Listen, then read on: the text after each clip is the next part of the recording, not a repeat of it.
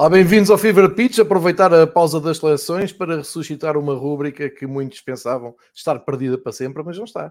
Uh, convoquei aqui Miguel Pereira, Pedro Varela e os uh, três rivais, aqui com João Gonçalves, reúnem-se a 21 de novembro de 2023, primeira reunião da temporada 23-24 e aqui com muito que falar, para já saudar, uh, saudar de facto que Miguel Pereira está vivo, uh, depois de toda a polémica por que passou. Por pouco tempo. Uh, com o Pedro tem estado mais, ainda há pouco tempo, por esta, por esta hora, nestes dias, estávamos a, a, atacar uma bela jantarada, portanto, uh, saudar o meu amigo Pedro e uh, partilhar aqui com o vasto auditório do Fever Pitch que uh, Pedro Varela tem a teoria de que só se gravou depois do Benfica apanhar o Sporting no primeiro lugar e eu não desminto, é totalmente verdade. Isso ou o facto de Pedro Varela não conseguir estar parado cinco minutos seguidos e, e, andar entre Gaia e Porto e Lisboa. Uma dessas coisas é verdade. Meus amigos, muito bem-vindos. Obrigado por nos seguirem. Esta semana não há domingo mas vamos falar aqui um pouco sobre a realidade dos três grandes e. Eh, num dia em que uh, vai acontecer uma coisa uh, muito anos 80, que é, está prevista uma entrevista de Pinta Costa na, na, televisão por cabo, e portanto acho que já não vi isto já, já há uns anos. E por tudo 40, isto, 40 anos, coisa, 40 anos, pelo menos. Diz, exatamente. Por isto tudo e mais alguma coisa, até vou dar a primazia ao Miguel, um, dizendo aqui ao Miguel que o Miguel é o que mais sofre com a ausência aqui dos três rivais. Eh, porque hum, acaba por não ter assim tanto espaço no, no podcast e vou encorajar o Miguel a abrir o podcast dele um dia destes, mas também não sei se ele vai ter muito tempo para isso. Miguel, só eh, saudar o facto de estares vivo. Uh, como é que estás a viver estes dias? Vais ver a entrevista do Pinta Costa? Eu não. Varela, tu vais ver? Quando é que é? Sim, quando é que é? Estás a ver? Acho que hoje à noite, é, há de ser é hoje, hoje, à noite. Ah, não, também não, não conto ver, né? Depois apanhamos os, Acho que está a dar o Campeonato da Europa de Curling na Eurosport, acho que vou preferir ver. Muito bem. O... Então vou passar a palavra ao Miguel e, e, fica aqui prometido. Vamos falar aqui do, do livro que o Miguel vai editar em janeiro, onde eh, tem algumas participações valiosas e outras não tanto, como o Pedro Varela, por exemplo. Mas já vamos falar desse, desse livro com mais uh, atenção. Já vamos falar aqui também do derby com o Varela. Mas, Varela, concordas? Passamos ao Miguel? Sim, acho que sim, até porque estamos doidinhos para ouvir o Miguel ouvir, falar. É? Estamos doidinhos para ouvir Queremos o Miguel falar, até porque cada vez que ele fala, mais próximo está de ir parar ao Rio Douro a boiar e, e como todos sabem, nós estamos mesmo mortinhos que isso aconteça. Miguel, bem-vindo, um abraço. Uh, vocês sabem que eu não tenho ocupação para fazer podcasts porque alguém tem de escrever livros, não é? Alguém tem de dar uma respectabilidade a este podcast. É porque se fosse só já, a base de podcasters amateurs, ninguém sim, queria sim. saber, mas pronto. Uh, eu também não confirmo nem desminto que isto só se está a fazer aqui hoje porque o Porto está a arder. Porque quando o Porto ia primeiro, o ano passado, as coisas bonitas não, não se gravavam. Ah, o Porto casa a arder. É, por aí, é Miguel, olha que o Porto está a arder para ir hum? desde a primeira jornada a ganhar jogos fora e o VAR. Deve ser gravado. É, mas, claro. Para, para, para VAR temos bem. ali o Varela que nos vai explicar ainda o jogo de Rio Maior com detalhe que ainda não teve essa oportunidade e nós estamos todos oh, ansiosos. Rio Maior? Quem é que joga Rio Maior? A liga deixa jogar lá alguém. Agora, o, o Casa Pia, não é? Exato, exato. Agora é que não dá.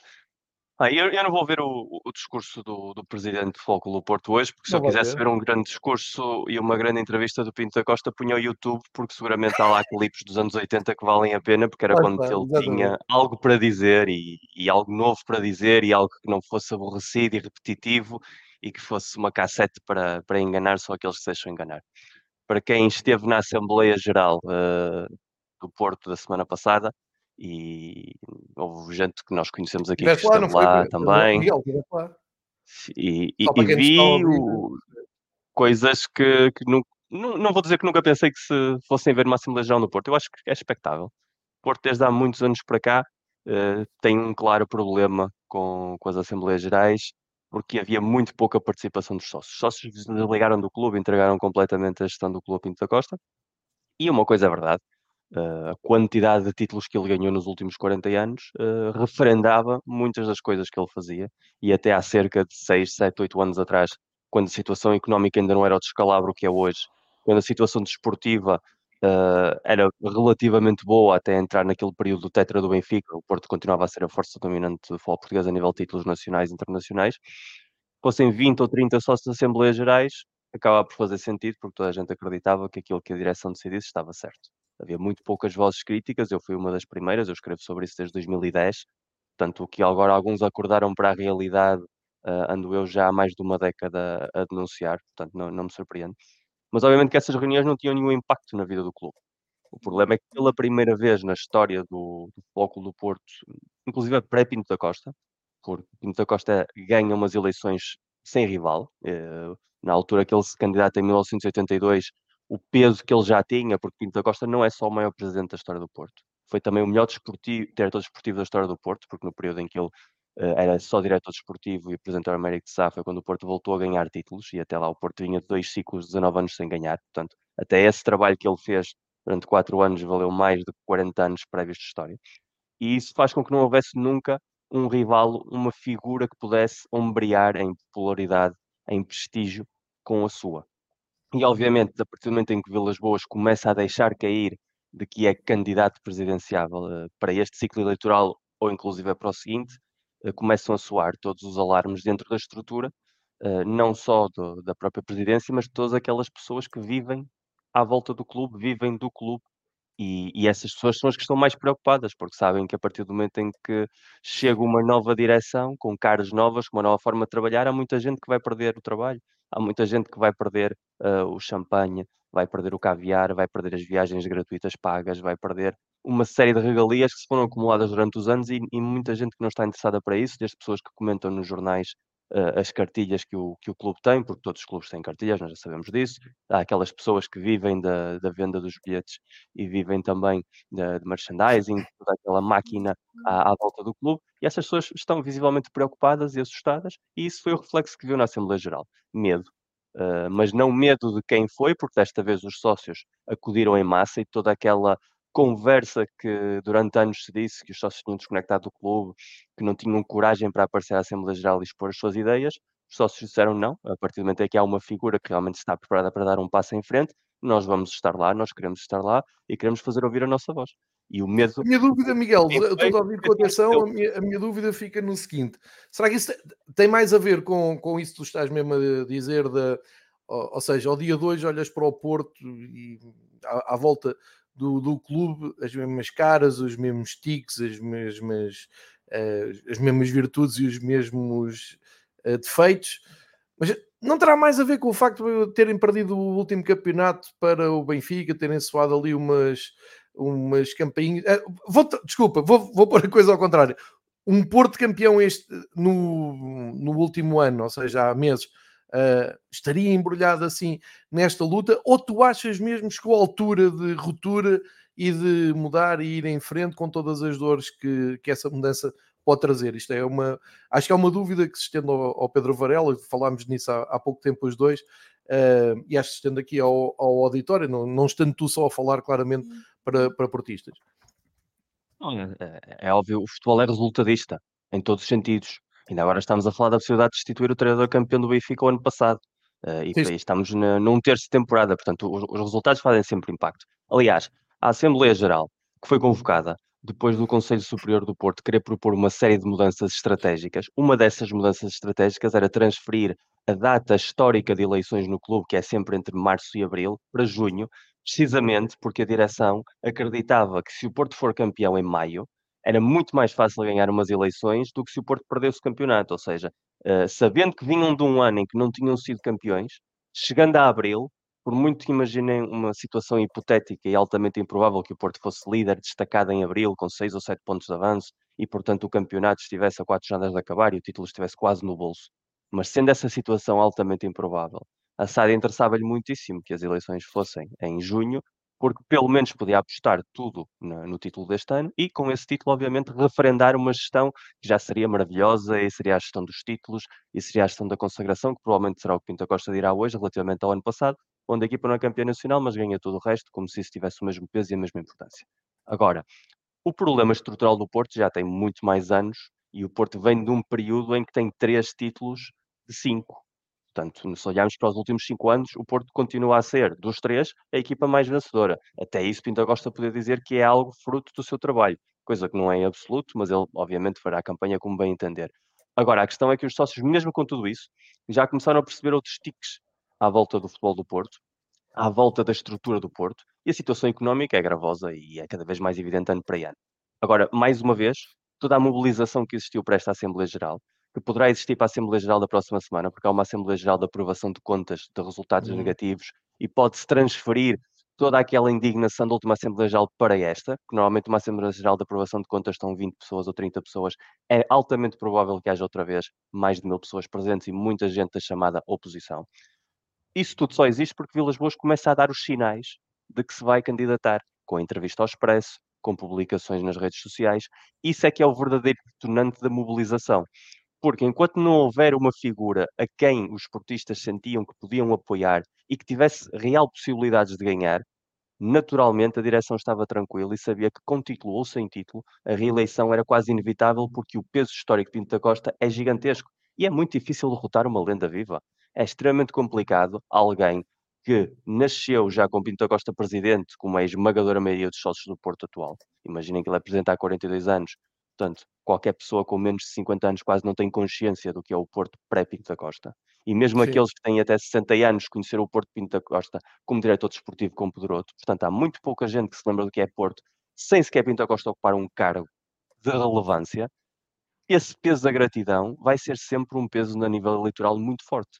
E por isso é que a direção queria também o voto das casas, porque as casas não deixam de ser, como nós sabemos a nível de clubes, um resquício de um país antigo, muitas vezes localizadas em zonas que não têm um acesso ao estádio. Portanto, são pessoas que nem sequer vão ao futebol regularmente acompanhar a equipa, que se reúnem nas casas para acompanhar. É muito mais nostálgico o ambiente numa casa do que é no estádio. No estádio vive-se o presente, nas casas vivem-se mais de memórias. E uma das razões porque essas propostas do Conselho Superior incluía permitir que se votasse em casas era para garantir que todos esses votos da nostalgia, todos esses adeptos de gratidão a Pinto da Costa estivessem garantidos sabendo okay. perfeitamente que o público mais jovem, mais urbano da cidade, está muito mais próximo da ideia de clube, provavelmente defende Vilas Boas, que isso também é outra incógnita, porque uh, Vilas Boas ainda não apresentou um só projeto, ainda não disse que era candidato, disse que quer ser candidato, que se sente com forças, que se sente vocacionado para, mas não apresentou uma só ideia. Neste momento ele está a fazer a coisa mais inteligente de todas, que é deixar que Pinto da Costa, através das suas decisões e através dos seus apoiantes, lhe deem votos sem ele sequer ter de se pronunciar porque cada certo. vez que Pinto Costa faz algo, normalmente isso favorece a candidatura de um Vilas Boas silencioso. Quando Vilas Boas tiver de começar a falar e tiver de explicar uh, onde é que vêm os apoios dele, como é que ele pensa dar a volta à situação económica, quem é que ele quer trazer para a direção, quais são as pessoas, se quer manter Sérgio Conceição a treinador ou se tem outras ideias, isso tudo depois vai ser um peso extra que ele vai querer deixar chegar para o último momento. Até lá, sem querer, Pinto Costa está a fazer a campanha eleitoral que Vilas Boas precisava de fazer por si e não está a precisar. Há, uma, há aqui uma dúvida que eu tenho, que é, no meio disto tudo, um, primeiro, percebo pelas suas palavras que se o projeto de Vilas Boas tiver pernas para andar, és menino para, para apoiar isso e para votar numa, numa mudança, não é? Tu e muitos esportistas que eu conheço. E depois, eh, o que, que, impacto é que achas que isto tem na, na época futebolística do, do, do, Porto, uma vez que o Porto está em todas as frentes, vai seguir em frente na, na, Liga dos Campeões, ou seja, na prática, naquilo que nós falamos aqui uh, tanta vez e que, e, e que, falamos entre nós quase todos os dias, na prática, que, que efeitos é que isto pode ter para, para o futebol do Porto. Ou seja, eu e o Varela assistir isto de cadeirinha uh, e entre benfiquistas e sportinguistas há muito esta conversa do é para deixar de ir, aquilo assim é que está bem. Uh, ainda não vimos tudo porque quando os Super Dragões chatearem a série é que aquilo vai, vai, vai se ver aí fogo de artifício a estalar na Avenida dos Aliados com vista para Lisboa, por aí fora. Essa conversa toda. Um, como é que tu situas o, o, o futebol do Porto, na medida em que já viste um terço, vamos chamar de um terço da, da, da época. A nível de afetar, não acho que vai, vai afetar muito, porque pelo menos Sérgio Conceição tem uma, uma das poucas virtudes que não se lhe pode negar, é a capacidade da mentalidade de ser. Portanto, automaticamente o Porto funciona muito bem nessa, nesse mindset. Tudo o que sejam influências externas consegue-se fechar aquele balneário. E, portanto, eu acho que a equipa não se vai ver afetada pelo processo eleitoral nem nada pelo estilo. A nível de investimento, o mês de perder as eleições pode fazer, por exemplo, com que a direção tivesse a pensar vender algum ativo em janeiro não venda, porque isso só era mais um sinal de debilidade. Uh, haver um segundo caso Luís Dias, por exemplo, agora em janeiro, uh, não vai acontecer, porque não, não podem dar mais armas àquelas que, que já deram. Uh, aliás, trazer jogadores é mais provável do que vender jogadores, um, no sentido em que se quer demonstrar por parte da direção se há uma aposta forte em ganhar e, e vender essa imagem de, de, continuidade, não se pode fazer despreciando uh, o plantel uma vez mais. E até porque se perderem, a herança económica não é deles, é de quem vier a seguir, portanto não é um problema para eles resolverem. E se ganharem, depois já terão quatro anos para fazerem as coisas à maneira deles e, e solucionarão as coisas mais à frente. Portanto, a nível competitivo da equipa, não acho que afete em absoluto. A nível de ambiente no estádio, Estou muito curioso para ver. Aliás, o facto da Assembleia Geral ter acontecido na data em que aconteceu não é coincidência, porque sabiam perfeitamente que havia um período de 15 dias sem futebol depois, em que ninguém se ia poder manifestar no estádio. O primeiro jogo em casa no estádio é um jogo de Taça de Portugal, que obviamente vai ter um, uma assistência mínima e um público diferente do, do público habitual. Portanto, quando houver o primeiro jogo para o campeonato uh, e para as competições europeias, já terá passado tempo providencial para se ter absorvido um pouco aquela indignação generalizada com o comportamento de elementos da CLAC durante a Assembleia Geral, mas é preciso esperar até abril, porque se as eleições forem marcadas para o final de abril, ficam três ou quatro semanas ainda de competição, e aí sim, o resultado que sair daí pode marcar o, o final da competição e o final desse mês competitivo, e depende de como a equipa esteja naquele momento. Agora, até lá, não acredito que haja muitas variações, nem a nível competitivo no campo, nem na mentalidade à volta. Pelo contrário, eu acho que cada vez mais a direção, a CLAC, a própria equipa vai querer ganhar, porque Sérgio Conceição é um apoiante declarado de Pinto da Costa, já sabemos todos. Portanto, todos eles vão querer ganhar cada vez mais para garantir que essa dinâmica de vitórias depois se reflete numa votação positiva para os atuais incumbentes de, de administrar os destinos do clube. Portanto, Varela, vamos contar aqui com o Porto na luta pelo título, claramente, tal como eu disse quando o Porto estava ali a ganhar por um zero e estava a ser difícil, não morrem, vão estar ali até ao fim. Uh, Pedro, tu. Do, Também, mas nessa altura os jogos também tinham mais 20 minutos e agora, desde que os jogos passaram a ter mais ou menos o tempo certo, a coisa já não é tão fácil. É? E havia problemas de eletricidade com Altice, não era? Com, no, no estádio do Dragão. É, a luz ainda duram os jogos alguns minutos mais, não é, Varela?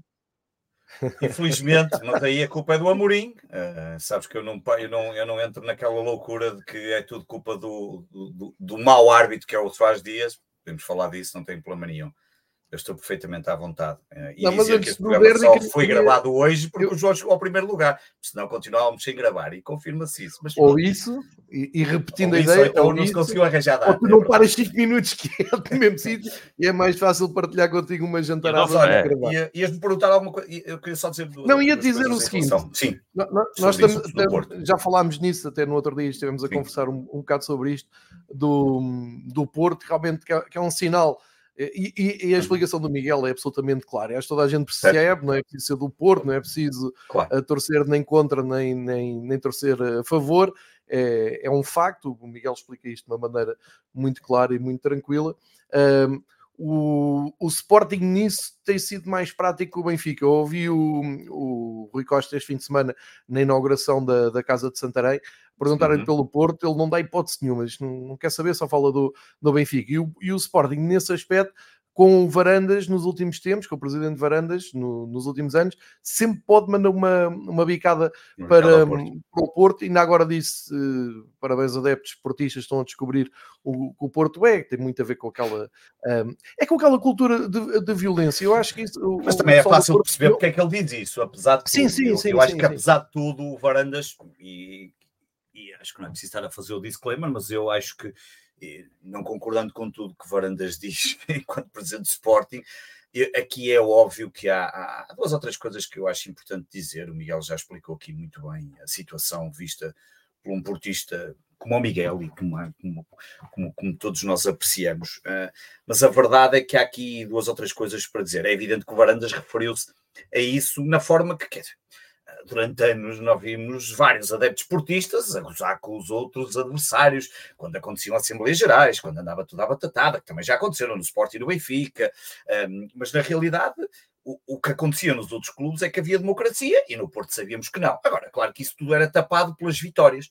Um, como o Miguel disse muito bem, é evidente que no futebol, eh, quando se ganha, tudo está bem, independentemente do que é que possa vir a acontecer. Um, depois é óbvio que hum, aqui um, um, Como tu disseste bem, claro que nós brincaremos sempre com esta situação.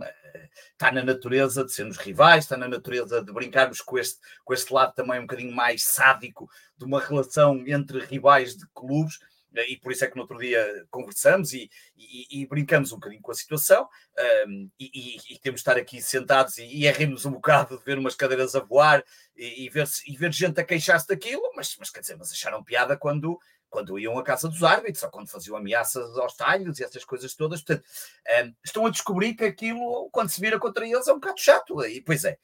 E depois termino só, porque também acho que não vale a pena alongar muito mais disso, Miguel explicou. Epá, a mim não me dá prazer nenhum ver o Porto ou o Benfica ou o Sporting nestas coisas, nestas condições. Acho que isto mostra um bocadinho também a desgraça que é o futebol português. Quer dizer, não é uma desgraça, porque a doutora Helena acha que nós estamos no melhor futebol e na melhor liga, com as melhores assistências, os melhores preços de bilhetes, menos crimes de pirotecnia, multas a atingir níveis absolutamente estratosféricos, mas está tudo bem, o continente continua a vender bem, um, e eu acho que um dia destes vamos ter a popota no centro do terreno. Mas, de qualquer forma, qualquer forma, eu acho que isto também é um sinal de que não está, que, que é o futebol português, estas, estas, estas discussões. O Porto terá chegado um, um pouco tarde, mas como o Miguel disse, quer dizer, o Pita Costa confunde-se com a história de quase todos os adeptos portugueses. Sei lá, se fizerem um percentil, como ele disse, até aos 60 anos. Eu não me lembro, já nem sei quem era o presidente antes de Pinta Costa, nem sei se, se é, se é, se é uma vivo, coisa. Há, há, uma questão, há uma questão de memória que é super importante. E claro. isso é a coisa que nós não temos é memória em Portugal a nível de adeptos, inclusive, e os que têm são encostados a um cantinho porque normalmente são incomodativos. Claro. É sempre importante deixar a, a, parte da história ali num quarto escuro, porque isso depois traz fantasmas para toda a gente. O Arandas é um hipócrita claro. falando, um, alguém que viveu Alcochete, falar de agressões de claques a, a, jogadores e elementos profissionais do clube. O Porto também teve episódios super dragões até mais ou menos 2006. Não era uma claque muito íntima direção. Eles atacaram o carro do, do Coadriano quando ele era treinador do Porto e ele foi campeão esse ano. Eles fizeram esperas ao Fernando Santos quando era treinador do Porto e o Porto não ganhava. Portanto, os adeptos do Porto sabem perfeitamente o que é que ali está e têm memória suficiente para saber o que ali está. O que houve foi, desde o apito dourado, e de forma provavelmente não casual, uma aproximação por parte de muitos elementos da claque com a direção. Isso sim, mas quem viveu o apito dourado sabe porque é que isso aconteceu, sabe as ramificações que isso tem e então consegue entender a evolução, porque essa evolução pós-Porto apito dourado e Porto pré-apito dourado também é a evolução de Pinto Costa como presidente, que é uma pessoa completamente diferente na sua gestão, na forma como condicionava o próprio futebol português, eh, na maneira de ser. Eh, e isso depois, nós, quando falámos do livro, eu explico Pinto da Costa moldou o presidente português durante 20 e tal anos. Todos queriam ser como ele de uma maneira ou de outra. Para ganhar a Pinto da Costa achavam que era preciso ser mais Pinto da Costa do Pinto da Costa, fossem os Valentim Loureiros, os Pimenta Machados, os Valde Azevedos, os Buenos Gajos, todos eles queriam tirar algo do Pinto da Costa para fazer deles. E isso, obviamente, quem faz o molde inicial ganha sempre vantagem. Uh, agora, por exemplo, o Porto uh, sempre teve Assembleias Gerais quentes.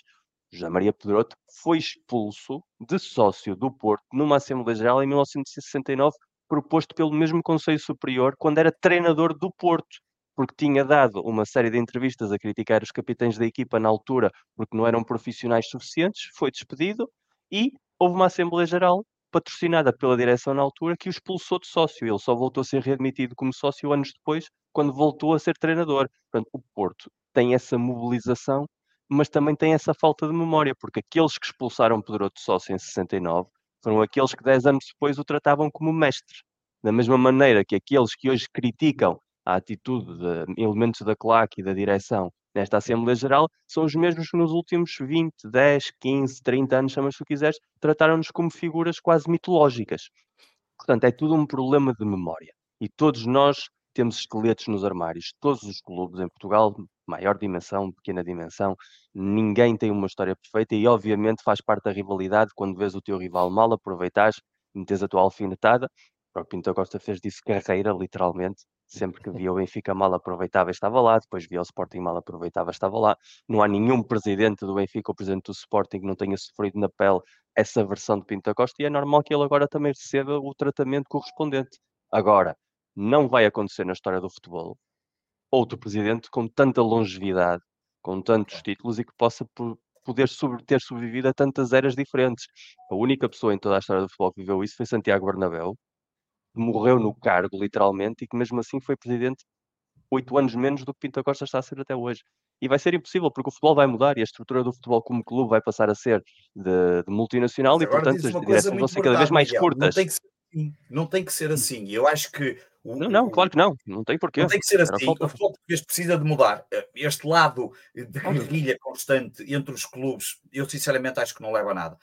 Um, olhas para a melhor liga do mundo e eu não estou a ver o, uh, o futuro presidente do United, ou provavelmente quem tomar conta um dia quando se vender aquilo, é mais depressa o Sporting é campeão do que a venda do Manchester United, mas um, quando a venda do Manchester United acabar, um, quer dizer, tu não vês os presidentes andarem aqui constantemente uh, a atacarem-se uns aos outros, só porque isso é que é rivalidade. E, pá, e eu acho que vai mudar. Acho que para isso é preciso acontecer uma série de coisas que aos poucos vão, vão, vão caber. Ou então, ou então vai acontecer aquilo tão muito simples que se calhar também havemos de falar por aqui, ou um dia destes falamos aqui, que é o, o futebol acabará por perder uh, adeptos numa mudança geracional, que já falamos aqui várias vezes, e essa sim, mudança sim, sim. geracional há de acontecer, por exemplo, ao meu filho, que está perfeitamente borrifar uh, para o futebol, como há de acontecer com outros filhos de outras pessoas, e só não acontece com aqueles em que os pais, obviamente, os praticamente colocam desde o berço a gostar do clube e a meter e a enraizá-lo, que é uma coisa que acontece muito e nada contra, é normal, mas, mas isso há de acontecer, porque esta coisa não, não precisa de ser assim. Uh, eu já dizia isto há muitos anos dos diretores de comunicação, que acho que era a maior praga, a maior estupidez que existe em Portugal, estes diretores de comunicação de guerrilha que só sabem atacar uns aos outros e que não há uma procura de melhorar pelo futebol nacional, já o dizia de outros. Calmou uh, bastante nos últimos tempos. Olha, quem é o presidente do Dortmund? Já mudou, e que eu acho que vai mudar, um, e que acho que também vai mudar, e, e, e, só, e só assim é que é possível, pelo menos, um, perspectivar algumas mudanças no futebol nacional. Eu acho que esta, esta questão do, do Pinta Costa, claro que os adeptos do Porto decidam o que quiserem e obviamente eles é que têm que decidir, um, mas eu acho que é, uma, é um momento que irá certamente ajudar, porque vamos imaginar que Vila, da, da mesma forma que, por exemplo, esta semana, só para dar aqui esse paralelismo, epá, eu vi sportinguistas malucos porque, porque viram uma fotografia do Varandas a cumprimentar o Rui Costa. E eu desliga. E eu que não votei em Varandas, que não tenho nada que me prenda ao Varandas, nada, zero, que, que não sou capaz de entender como é que se quer, eh, só porque aconteceu um derby e que teve as incidências que teve, continua-se a achar, ah, mas ele está agarrado a ele e, e, e, continua a dar as bicadas e não veio falar do, do derby e não sei o que mais. E, portanto, enquanto isto não der uma volta, enquanto não se olhar para o futebol nacional e, e, não se fizer uma limpeza, e essa limpeza não é só de presidentes, de direções de comunicação, é de árbitros, é de dirigentes nas ligas, é dirigentes, é uma, é, são todos os agentes envolvidos, inclusive os adeptos.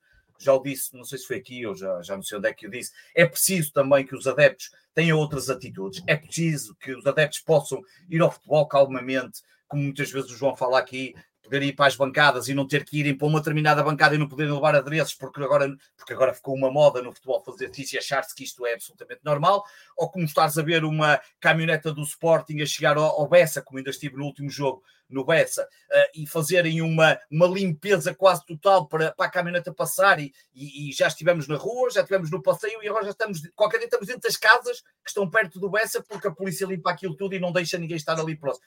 E portanto, é, é toda a gente, e enquanto isso... Olha diz uma coisa. Diz uma coisa, quem é o presidente só dizer que eu descobrir uma coisa dos 40 anos de Pita Costa. O Pita Costa em 40 anos tem 1341 títulos só para dizer que há muitos esportistas que gostam do Sporting de atletismo e não sei o que mais. Um terço dos títulos do Pinta Costa são de atletismo. Só para deixar esta nota. Sim. 508. Mas é que há muita gente que não sabe, mas esta nota. Quem é o presidente do Dortmund? Exatamente. Não, não faço a mínima Quem é? ideia. Quem é o presidente do Ajax? Não estou a... Claro, obviamente. Não, não, pá, nós somos um dos poucos países. Claro. Nós somos, em que nós o presidente tem uma... Países onde é importante saber claro, quem é o presidente claro. e que as pessoas pautam os seus comportamentos pelo que lhe dizem as direções. Claro, tu deste o exemplo inglês, isso não existe. Em Inglaterra há donos, historicamente houve donos, mas as pessoas sempre estiveram preocupadas com quem é o manager da equipa. Quem são os jogadores da equipa, não é o dono, nem o presidente do clube. Na Alemanha, os clubes ainda são dos sócios, nem sequer há donos. Mesmo Sim. assim, tu não me sabes dizer o nome de nenhum presidente, provavelmente, dos clubes da Bundesliga. Porque não é importante, não é necessário, não é o foco. O nosso problema, da mesma maneira que depois temos presidentes da Câmara que são detidos e que ganham eleições, e nós agora em Gaia temos um que acabou de perder o mandato e que se calhar daqui a quatro anos se candidata e ganha outra vez, porque esta é a dinâmica não, não, pode, já não pode, não pode, já não pode, já. já não pode. Mas há, daqui a oito anos, quando já passar aquela fase em que tem de deixar passar, certo. volta aí, como, como voltar o Exaltino, como voltou o Valentim. Certo, certo, nós temos esse, é, é, um déficit como sociedade. E o futebol é um reflexo da nossa sociedade, para o bem e para o mal. Claro, e tem coisas absolutamente excelentes da nossa sociedade, mas também tem esse peso negro. E o poder das presidências, o poder dos diretores de comunicação que tu dizes, a maneira como está tudo organizado, é um reflexo somos como pessoas. Portanto, tu falas dos adeptos, os adeptos são os principais responsáveis de tudo isto. Obviamente que se o Porto tivesse mantido uma cultura como têm os clubes alemães, que ainda hoje o Bayern ganha 10 títulos consecutivos e as Assembleias Gerais do Bayern são um caos total e absoluto, porque há sempre fações de adeptos a reclamarem que se os patrocínios que apoiam as causas de, do Qatar, se não há espaço para os adeptos terem o safe standing, os preços bilhetes. Essa, essa cultura verdadeiramente genuína de estar presente, mesmo quando ganhas, e criticar equipas que são vencedoras, em Portugal não existe. Em Portugal ganhas, tudo o que tu fazes é absolutamente perfeito. Perdes, tudo o que tu fazes é uma merda. Se és um presidente que há 40 anos ganhas mil e tal títulos, és maravilhoso, és Deus e és insubstituível. Se és um presidente que o ano passado perdeu o campeonato, fora daqui. É assim que funciona. Portanto, é, isso é, é, é, perfeitamente irrelevante. Muda os clubes, muda os cromos, a atitude é sempre a mesma. Somos todos iguais. É Deixa-me só dizer em relação a, a, ao estado do, do Porto e aos vários comentários que, que tenho ouvido. Um, é que eu, eu nem, nem, me vejo muito na, na, na, situação do deixa, deixa ver o que é que vai dar. Eu, há uma coisa que me parece. Eu nasci em 73, né? E ainda me lembro do, do Porto no início do, da, da, presidência de Pinto da Costa. Eu lembro do Porto vir a Lisboa jogar. Eu lembro do Pedroto dizer que bastava passar a, aquela ponte do Porto para já estarem a perder, porque não havia mentalidade de vir à capital e bater o pé às grandes equipas da, da capital. Eu lembro-me de, de, portanto, neste caso do meu avô, que já tinha muitos anos de futebol, no princípio dos anos 80, nem levava muito a sério o Benfica Porto. Ficava em pânico quando era o Benfica Sporting, mas o Benfica Porto, mal ou bem, ele achava que, que ganhava, que foi uma coisa que eu assisti de raiz, não é? Portanto, desde 80, quando vou ao Estádio da Luz, uh, passando os anos 80 todos, os terríveis anos 90, uh, eh, e assisti isso a mudar literalmente. E, e assisti, inclusive, à nação portista uh, a aderir ao clube de uma maneira que eu me lembro de ter em contato que acontecia com o Benfica noutros estádios, de tal maneira que há um jogo em que na luz estão 20, 25 mil adeptos do Porto completamente espalhados, sem claques, sem nada, numa aderência popular uh, impressionante, que era o terceiro anel antigo lá em cima, o que se chamava de gaiola, quando o Porto entra para aquecer e era tudo azul e branco, foi um dos maiores choques que tivemos. Eu assisti a isso, ninguém me contou, portanto eu sei bem o que é que é uh, a portização do Porto, se me permites falar assim. Mas eu tenho aqui uma coisa que é. Uh, nem era tanto o facto do Porto ganhar, nem era tanto de, de percebemos que havia sempre ali uma, uma pressão maior no, no Porto e depois com a, a, aparição, eu sou do tempo dos Dragões Azuis, uh, patrocinados pelas chapatarias Beleza uh, e por um chefe de claque que era uma pessoa muito civilizada, conheci na casa do Porto de Lisboa. Uh, portanto, eu conheço este, este caminho todo uh, e depois assisti à militarização dos Super Dragões e por aí fora. Mas o que me fica do, dos anos 90, principalmente dos anos 90, foi quando Pinta Costa aparece uh, num discurso a dizer que faz falta ao futebol português um Benfica forte Devem estar a imaginar que o Benfica, a partir de 94, mirrou, não é? E, e eu estou à vontade de ver todos os jogos do Benfica no Estádio da Luz entre 94 e 2005. Uh, eh, e passámos mal, mesmo que em 96 tenha, tínhamos ganhado aquela taça de Portugal, uh, passámos mal. E quando pior estávamos, mais aparecia uh, Pinta Costa com aquele ar pacificador e angelical, a dizer é uma pena ver assim o Benfica, nós gostamos de ganhar com o Benfica forte, queremos que o Benfica regresse forte. Eu nunca me hei de esquecer dessas palavras e isso é que me tirava realmente do sério, porque sentia-se perfeitamente aquele, um, aquela euforia contida de ver o Benfica completamente na, na miséria, é? que foi no Vietnã, como é conhecido. Portanto, a minha postura agora é Uh, o meu sonho é o Porto chegar a um ponto tão ingovernável que eu venha aqui e diga assim ao Miguel: é uma pena ver o Porto assim, faz parte um Porto, faz falta um Porto forte que lute com o Benfica e com o Sporting. Não sei se vamos chegar a isso, mas uh, sentia que a vida assim já me compensava uh, de, de alguma não, maneira. Para lavar os traumas do João, ficámos a saber. é... eu, eu, gosto de ser muito, sabe, eu, eu, acho que o futebol serve para isto, eu acho que o futebol serve claro. para a gente expor as nossas emoções e não sermos tão políticos claro. e não, não andarmos aqui tanto à procura de umas razões eh, que agradem a todos e sermos tão racionais. Eu não, eu sou muito, sou muito prático nessa. Aliás, Se fosse racional, não íamos à bola. Se fosse racional, não, não íamos à bola. Varela... Mas, mas, vai acontecer, mas, mas vai acontecer, porque é assim. Não sei se vai acontecer assim, Miguel, mas mas à medida vai, que. Vai facilmente acontecer, Miguel, porque eu acho que há o lado irracional, eu acho que há o lado irracional que é sempre. Ainda no outro dia tinha essa conversa quando tivemos, quando tivemos a jantar em Lisboa e que tu não apareceste já agora. Um, não sei porque. Me convidaste? 300 quilómetros, não sei porque é que não apareceste, mas de qualquer forma. Mas eu disse isso ao João, há, há, esse lado irracional que eu não. Eh, que, que, que oh, Brel, mas se eu dizer que, que, que o universo compensou-me eu não vi o melhor Benfica de sempre nos anos 60, não era nascido, nasci em 73, certo. mas consegui ver o pior Sporting de sempre. Lembras-te da gente ter esta exatamente, conversa exatamente. aos anos e, e, e, esse lado, e, esse, e, esse lado, esse lado, esse lado irracional é o que nos torna, e era o que eu estava a dizer no outro dia, é o que nos torna apaixonados pelo futebol, sobreviventes, pelos clubes, sobreviventes, claro. porque se nós fôssemos completamente racionais, não sei se vai acontecer, porque eu, isso era o que eu, é o que eu ia dizer, eu acho que é difícil, eu não sei se o lado racional algumas vezes vai comer, entre aspas, o lado irracional, eu acho que às vezes sinto isso. Já falhei aqui alguns jogos no Norte que noutros tempos, por exemplo, não faltava. Uh, ainda, por certo. exemplo, no outro dia paguei primeiro o Boa Vista e reclamei pelo preço dos bilhetes e depois à última hora acabei por ir ver e foi o lado irracional a, a querer. Portanto, eu, eu acho que, mas, mas, mas tendencialmente há esse lado. Agora, Miguel, eu também acho que nós, não sei se o futebol precisa. Mas nós vamos a caminho de 50 anos, é verdade. Ah, não, não, não estás a entender o que eu estou a dizer. O que eu estou, não, não estás a entender o que eu estou a dizer. O que vai acontecer ah, okay. a, decadência, a decadência do Porto. Em primeiro lugar, nós somos ah, os três uns arrogantes do caraças, porque nós somos adeptos de clubes ganhadores. Ou seja, é imagina aqueles adeptos genuínos. Mais nós os dois, Miguel. Do Vitória. Olha agora. Como, mais nós os dois, é verdade. Mas imagina, e, e, isto a propósito do livro, vocês sabem que eu andei pelos estados do país todo e falei com pessoas de muitos clubes. Imagina essas pessoas que terminar num oitavo lugar é o ponto mais alto da vida delas. E essas pessoas vão à Assembleia dos seus clubes e vão ver os jogos, têm os seus lugares anuais. Uh, sétimo, faz favor. E tu foi sexto. essas pessoas, sim, são, são, muito mais adeptos do seu clube, se calhar, do que nós somos. E nós vamos ser adeptos nas vitórias e nas derrotas, até porque vocês já passaram por isso e eu passarei. Agora, o João, quando tinha 20 anos, apesar de não ter visto o melhor Benfica da história, viu o Benfica em três finais europeias. É verdade que yeah. perdeu as três, é mas viu, tinha 20 anos e tinha visto o Benfica ainda ganhar mínimo 10 campeonatos nesse período de vida. Portanto, ainda apanhou é o resquício final da época dourada do Benfica. Enganaram bem, não é? Não, Tu não tiveste essa sorte, Varela, mas, mas ainda foste apanhando algumas equipas boas do Sporting, não estou a dizer uma final europeia. final da Liga Europa perdida em casa, por exemplo, que é espetacular. Não, não queria ir por aí, mas pronto. Tivemos lá, Varela. disseste, eu agradeço. Agora, eu sei como adepto do Porto que eu, o que eu vivi até agora é irrepetível, ou seja, eu vi o Porto ganhar durante os meus 39 anos de vida absolutamente Sim, nunca para ganhar mais do que uma vez eu acredito que vou ver o Porto ser campeão alguma vez, mas também sei o rumo que o futebol está a tomar. Nós temos de entender que o futuro do futebol vai ser a Superliga, seja no molde que seja, seja governada por quem for.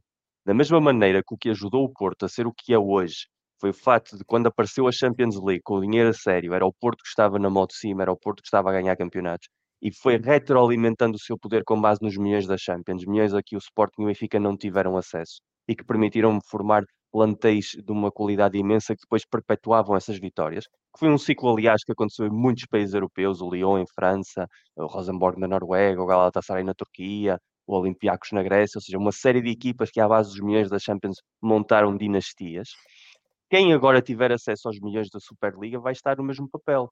Portanto, o Porto está no pior momento da sua história, na pior altura possível, que é a altura em que vamos ter cada vez menos vagas para chegar à Liga dos Campeões ou Superliga disfarçada, chamem-lhe como quiserem, e vamos e quem estiver lá e quem tiver a capacidade económica de sacar o máximo benefício de estar lá, depois vai poder chegar ao final do ano e não vender o João Neves ou não vender o, o Morita ou não vender o Diogo Costa, vai poder perpetuar a nível nacional. E como a nível nacional as diferenças são cada vez menores, quem tiver esse pequeno ponto de vantagem pode montar perfeitamente uma dinastia. Significa essa dinastia que vai ganhar 10 campeonatos seguidos como o Bayern? Provavelmente não. Mas se 10 ganhar 7 é uma dinastia. E o Porto agora mesmo não tem essas condições económicas para ser uma dinastia. Poderemos eventualmente fazer um ciclo mais curto de vitórias do, dos rivais, mas não vamos ser nós a liderar esta, esta nova era, porque não há condições para isso. Mas também por isso é importante a mudança de presidência agora, quando ainda há algo de margem, algo de tempo para se mudarem as coisas, porque se o Pinto da Costa ganhar as eleições, e eu continuo a achar que é altamente provável que aconteça, apesar de tudo, isso é pior para o Porto do que os portistas são capazes de imaginar e melhor para os rivais. E isso sim assusta-me mais, que olhem demasiado para trás no tempo sem pensar no que vem amanhã. E o que vem amanhã é bastante mais complexo e pode ser bastante mais destrutivo.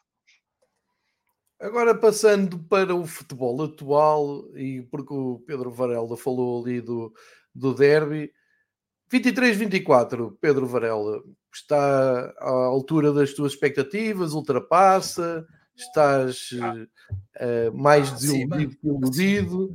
Fala-me tudo sobre. No Miguel já percebemos que, apesar de tudo o que passa, o Porto está na luta.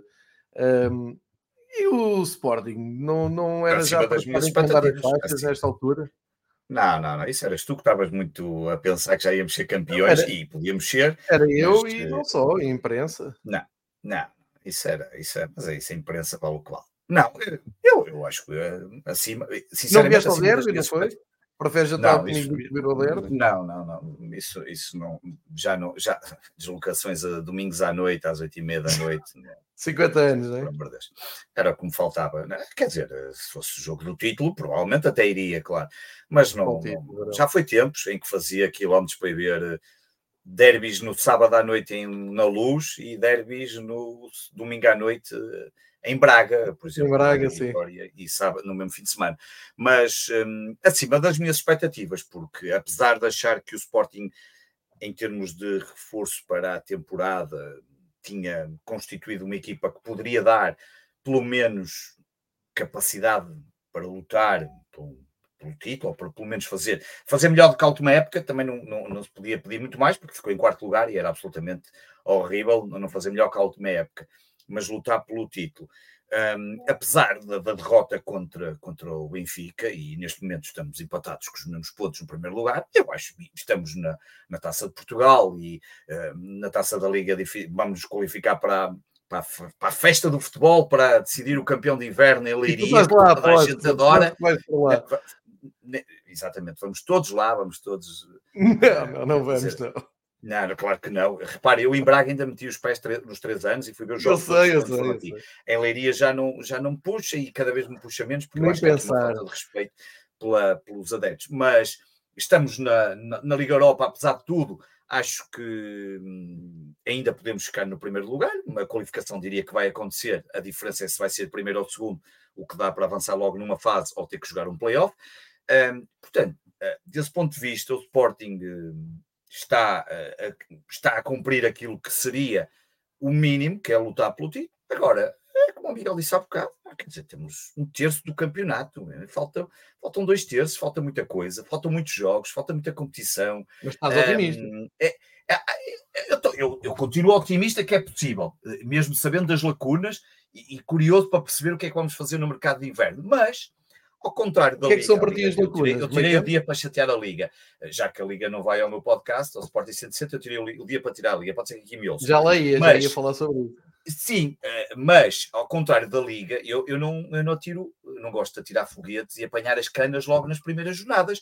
Eh, quando chegaram a ter, deixa-me olhar aqui para o gráfico, 16 mil assistências, adeptos na segunda jornada, e estamos no melhor registro, e chegaram a ter 13.655 de média de espectadores na segunda jornada. A curva está a descer e ainda não começou a chover, nem faz frio ainda, fez pouco. É claro fez está a descer, é claro que está a descer. E na segunda divisão, e no hoje partilhei no, no Twitter as médias, as médias, é não, os números. Eu, eu sei como é que eles até juntam as duas. Eles não. quando falam junto as duas, que é para não parecer tão mal, porque se falarem só da segunda divisão. Mas isto é gravíssimo. É um desastre. Isto é, é gravíssimo. Eu, te, eu tive é uma discussão com um amigo meu benfiquista que defendia uh, a Liga e o papel da Liga nisto. Uh, e as pessoas, de, de, não, uh, em Portugal, é muito difícil partir para uma, para uma discussão, para, para conseguires levar a discussão até ao fim. Por... Há sempre, não, há sempre arranjam sempre argumentos. Arranjam sempre argumentos. Sabes porquê? As pessoas não querem discutir. As pessoas, as pessoas claro. primeiro, não querem ouvir não. E não querem discutir. O facto de nós, eu e tu, mais visivelmente, chegarmos ali numa segunda-feira ou numa terça, porque os jogos aqui são de sexta à segunda, chegas numa terça-feira e dizes assim, meus amigos, os números de adeptos nos estádios na segunda divisão este fim de semana foram estes. E são miseráveis. Invariavelmente são miseráveis, tirando algumas exceções que aconteceram, como tu disseste, no princípio da época. É normal, não é? Está a começar o futebol, é verão, há muita gente ainda disposta a ir ao futebol. E nós sabemos por experiência própria que o futebol é um desporto de outono, de inverno, de primavera, o que queiram chamar, é tudo menos um futebol, um desporto de verão, e nós sabemos que a partir daqui é sempre a descer. Pois bem, nós vimos a Liga a dar eh, um prémio ao Oliveirense, que tem sempre 500 pessoas no estádio, é ridículo, mas que naquele mês eh, a coisa aconteceu bem, e temos uma Liga Portugal a fazer um discurso que leva, era isto que eu ia dizer há um bocado, amigos meus que eu considero e que são inteligentes, a dizer assim, é pá, caramba, se eles não fazem nada, vocês não fazem nada. Quando fazem, vocês atacam. Eu, eu não consigo criticar a Liga porque estão a fazer as coisas muito bem feitas. Eu, não, a minha crítica, e a do Pedro, e a do Miguel se associa a isto, mas nós mais ativos, é porque nos sentimos enganados, eles estão a enganar as pessoas, eles estão a ser mentirosos, eles estão a gravar os números, eles estão a arranjar na segunda divisão uma coisa que eu já mostrei várias vezes nestas 11 semanas, que é o Leiria e o Marítimo jogam em casa e os números extravasam. Porquê? Porque o Leiria leva 7 mil pessoas e o Marítimo chega a levar 9 mil. Juntas isto e público de volta ao estádio, milhares e milhares de pessoas, atingimos não sei quantos mil uh, este fim de semana. Epá, não, não, é ao contrário. Vocês têm é que dizer assim, Leiria e Marítimo são exceções com muito mérito dos clubes. A Liga não tem, não tem mérito nenhum naquilo, nada. Está só a aproveitar aquilo. E os outros clubes, todos, é miserável. Tu ter 600, no outro dia eu mostrei, estavam 150 pessoas a ver um jogo de futebol numa liga profissional. O facto do Lanque Vila Verdense não poder jogar em casa é uma vergonha. O facto do, assim. da Feirense e, e, e, para a taça, Miguel, como equipa da primeira divisão. Vê a ironia disto tudo. Um Lanque Vila é. Verdense Feirense em Vila Verde. Um Lanque Passos Ferreira. Não, não, não. Tens que ir jogar ou para Passos Ferreira ou em Penafiel, como aconteceu. Não, em Aves, como aconteceu da última vez. Os números estão lá. Não, não me venham para cima de mim dizer lá estás tu e que isso não é assim, isso já é vontade de embirrar. Oh, João, e na primeira divisão é, igualmente, é igualmente escandaloso. Vou só recordar este número. A taça da Liga que teve até ao dia 8 de novembro, portanto há 13 dias atrás, duas semanas atrás, mais coisa menos coisa, teve 29 jogos. A taça da Liga. 29 taça jogos. Liga, a média de assistências da taça da Liga em 29 jogos foi de 2.693 adeptos. E porquê é que isto aconteceu? Apenas e só por duas razões. Num dos jogos houve Sporting em casa, que apesar de tudo meteu 22.801 pessoas. Verdade. E houve Vitória, Sport Clube, que num dos jogos meteu 10 mil pessoas. Curiosamente, depois acabou por ser eliminado.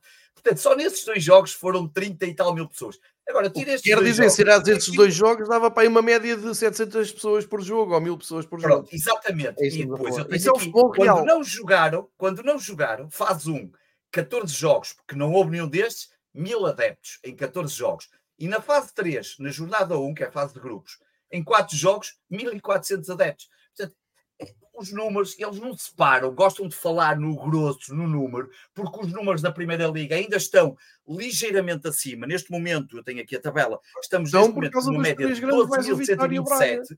Estamos um bocadinho acima, obviamente, estamos, e estamos por uma razão muito fácil de explicar, o Sporting está com uma média superior à época passada, apesar de tudo, apesar de haver aquelas coisas no encher, mas a verdade é que está com a média superior e isso ajuda, porque é uma média, é, leva muita gente aos estádios. Mas eu digo aqui tivemos... todos os 15 dias que é uma média preocupante mesmo assim, mesmo. mesmo claro que é, e mesmo, mesmo assim, assim, já tivemos o Porto no último jogo, que foi, penso, que perdeu o Estoril, já só meteu 30 mil, que foi o jogo da Exatamente, mas errado. E sim, já sim. foi o primeiro sinal de que as coisas. E portanto, vamos ver. E aquela forma de. Eh, enfim, eh, e por isso é que eu, eu peguei aqui na Liga, mas, mas, mas a verdade é que é. Eh, não, eu fui já falar nisto porque eu, sei, eu estava eu de ver a Ana Pires no teu podcast.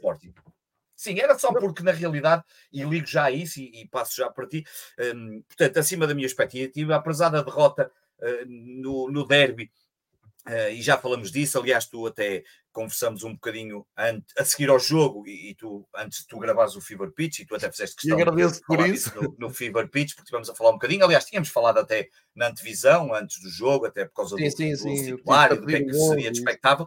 Um, e, e, portanto, acho que não belisca nada, belisca nada no sentido, claro que era preferível ter ganho, obviamente ter ganhado esse jogo, mas obviamente não belisca nada. O Sporting continua numa boa posição, tem jogos aqui importantes, tem que continuar o seu caminho, tem lacunas graves, acho que uma delas é do meio campo, uh, visivelmente um, ehm, já mais identificada por todos nós, teve agora o azar do Fresneda se lesionar, um, ehm, o que vai manter ali um, ehm, o lado direito ainda com algumas uh, incoerências e, e, manter o Gaio como titular, que é uma coisa que certamente muitos de nós não, não acharíamos ser possível nesta nova temporada, mas, mas de qualquer forma acho que Ruben Amorim, apesar de tudo, continua a ser um treinador que eu espero continue lá por muitos anos, mas sinceramente acho que este ano, e termino com isto, vai ser um ano, um, eu acho que vai ser o ano do sim-sim para a saída do Ruben Amorim, e o sim-sim muito fácil de explicar, se for campeão, sai de certeza, porque eu acho que é impossível ele continuar um treinador que em 4, 5 anos no Sporting ganha dois títulos, coisa que não acontece há não sei quantos,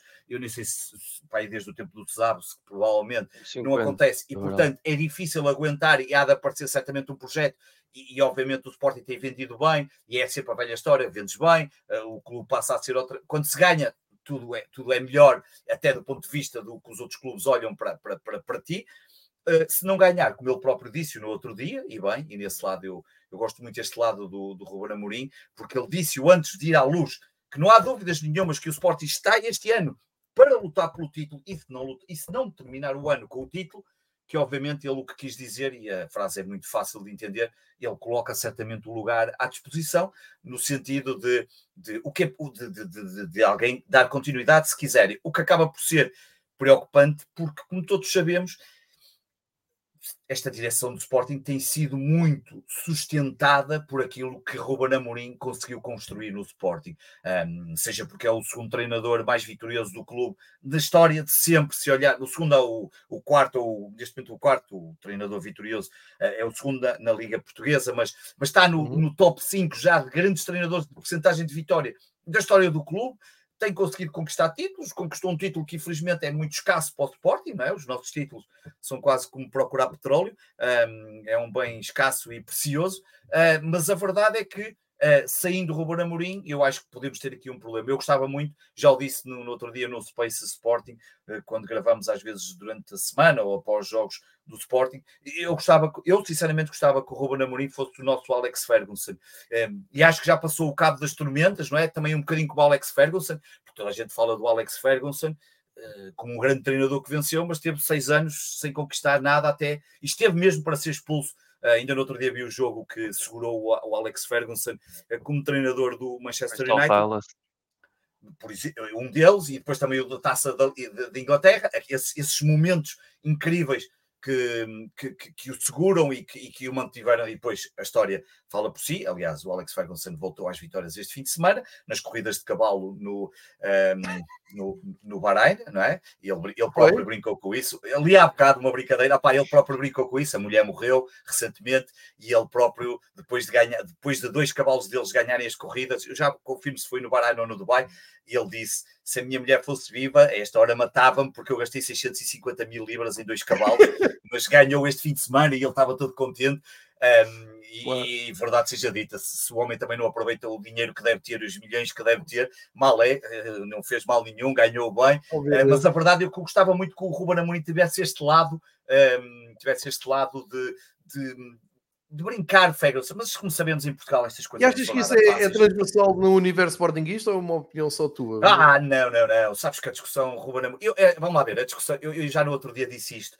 A malta às vezes acha que as discussões no Twitter representam, não representam nada. A discussão no Twitter representa eh, muitíssimo pouco. Quer dizer, é, é óbvio que há pessoas que, que hoje em dia me conhecem porque é por causa do Twitter e por causa do podcast e tenho tido experiências fantásticas, ainda agora no Bessa, malta que vem ter comigo, que, que não me conhece lado nenhum e que me cumprimenta e, e inclusive coisas absolutamente que eu fico sempre pasmado, pessoas que me pedem para tirar selfies, que é assim uma coisa que eu digo, é para isto não faz sentido nenhum, mas eu digo sempre esta coisa, pá, por amor de Deus, ninguém me conhece ainda daquela bolha, ninguém sabe quem é que eu sou, quer dizer, é, a malta que está habituada a ver as CMTVs e não sei o que mais, não sabe quem é, portanto, eu acho que, mas isto para te dizer que a discussão é se tu olhas para uma, às vezes para uma discussão no Twitter, és capaz de ver ainda uma malta que é contra o Ruben Amorim. Mas o universo geral diria, sem ter aqui uma base sustentada porque não fiz Sim. nenhum inquérito, mas eu diria que obviamente que está contente pelo trabalho dele um, e, e, o resto é conversa e os resultados comprovam-no, uh, mas sabemos muito bem que é muito difícil manter um treino. Repara, o Miguel disse há bocado,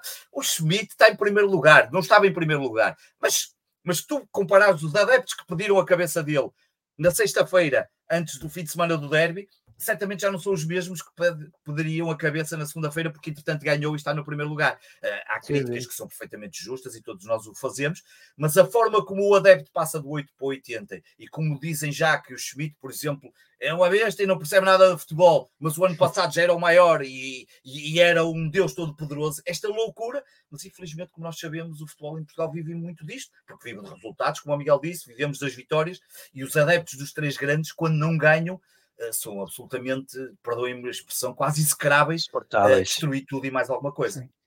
Sim, Sim é, é, há muita estupidez. Ah, eu, eu, acho que tinha dito na.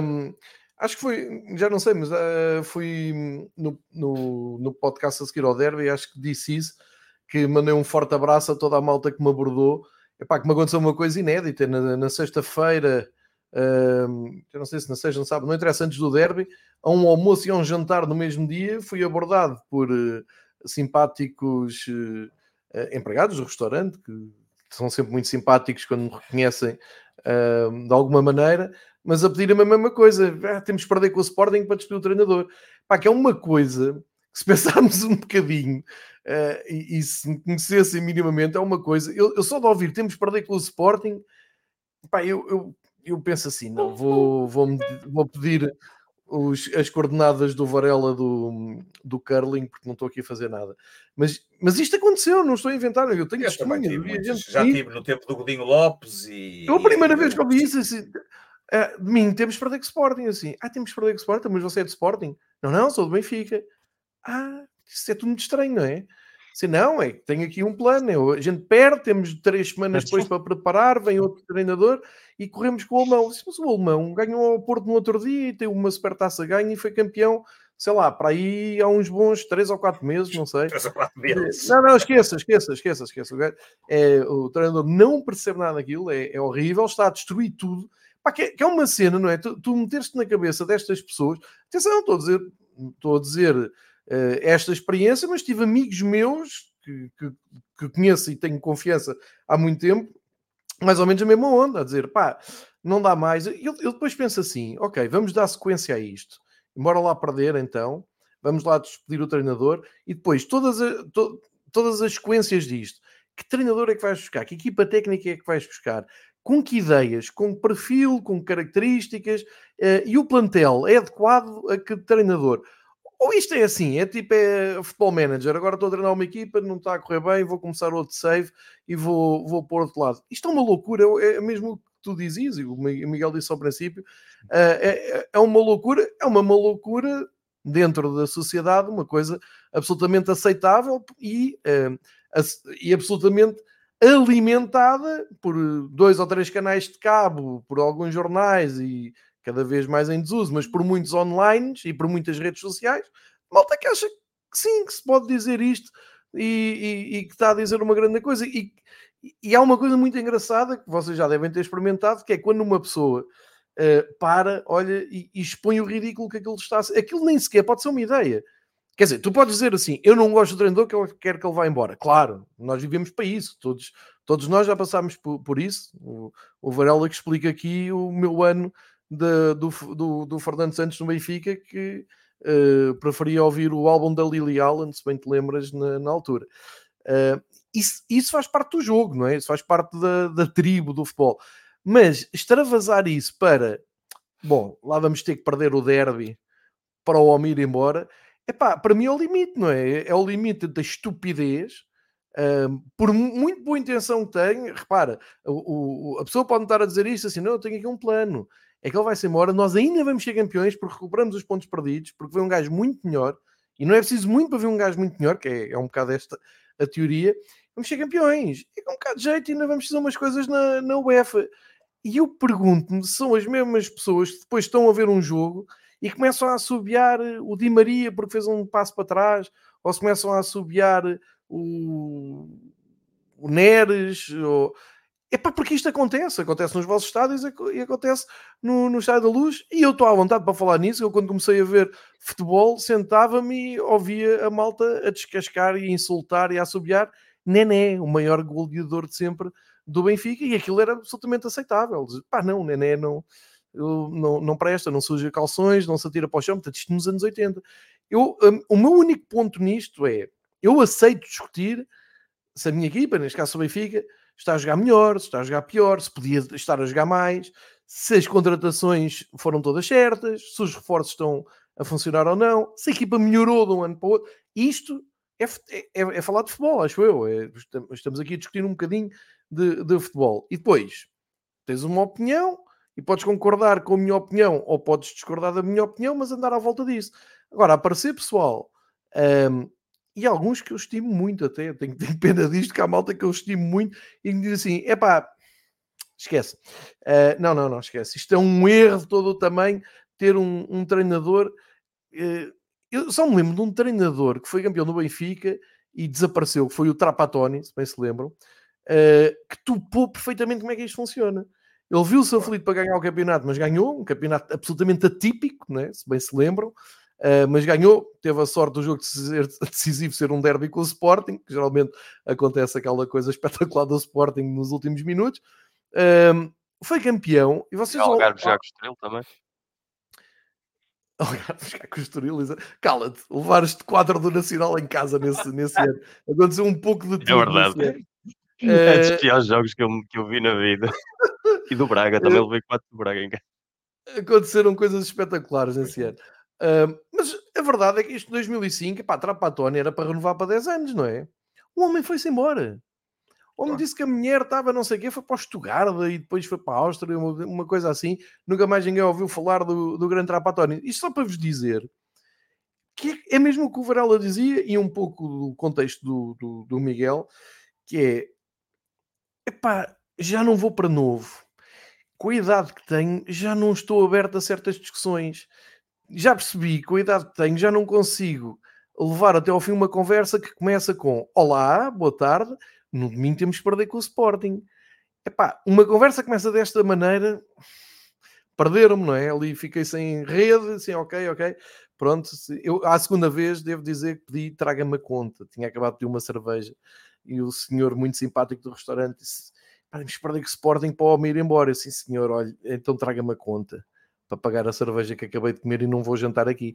Pá, é, são este tipo de, de situações. Por um lado, são fascinantes. Isto é, isto é maravilhoso, não é? Isto é o futebol no, no, no, seu melhor. Depois, eu gostava de ter acesso às imagens deste pessoal, desta grande onda, que ao minuto 96 viu o Benfica a fazer 2-1. Fora é, além da malta que virou costas, eu sempre disse, eu sempre disse. É o melhor jogador a face da terra. telemóvel, deve ser uma coisa maravilhosa.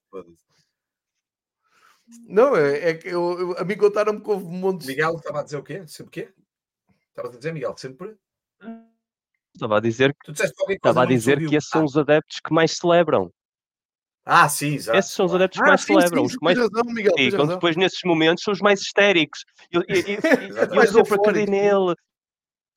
O Tankstead é o novo Solskjaer, é um coxo para mandar para emprestar para o Mafra. Pá, Sim, mal, assim. mal está a gozar que o Tankstead decidiu e o Guiocares não o Gyökeres muito inferior ao Tankstead. É muito engraçado tudo isto.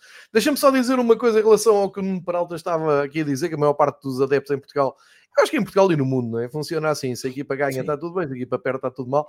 Uh, no outro dia tive uma, uma conversa por causa do, do livro oficial de, que o Liverpool publica e que eu costumo partilhar até nas redes sociais, antes de cada jogo em casa para a Premier League, que aquilo é um tratado, é um livro que os um programa associados... de jogos. É? Programa de jogo, exatamente, obrigado.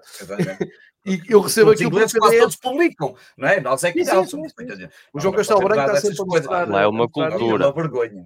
É? Mas era, era mesmo a partir daí que eu, que eu ia dizer uma isto. Cultura lá. No, no outro dia fiz este. Epá, foi antes do Benfica Estrela da Amadora, talvez. Já, portanto, já neste campeonato. Um, em jeito de brincadeira, fiz esta, fiz esta sondagem à boca da urna que era uh, falar com pessoas aleatoriamente que estavam ali num estádio, estava com uns amigos, e perguntar-lhes o que é que acham que será o 11 do Estrela na luz. Epá, é uma pergunta, repara, estamos a falar do mesmo campeonato, estamos a falar de, do campeonato maior em Portugal, tem só 18 equipas, e do adversário com quem vai jogar. Desafios a fazer este exercício no estádio em dia de jogo, umas horas antes do jogo, aleatoriamente, pá, está tudo bem, dizer, olha, diz-me só aqui uma coisa, qual achas que vai ser o 11 do Estrela Amadora, neste caso?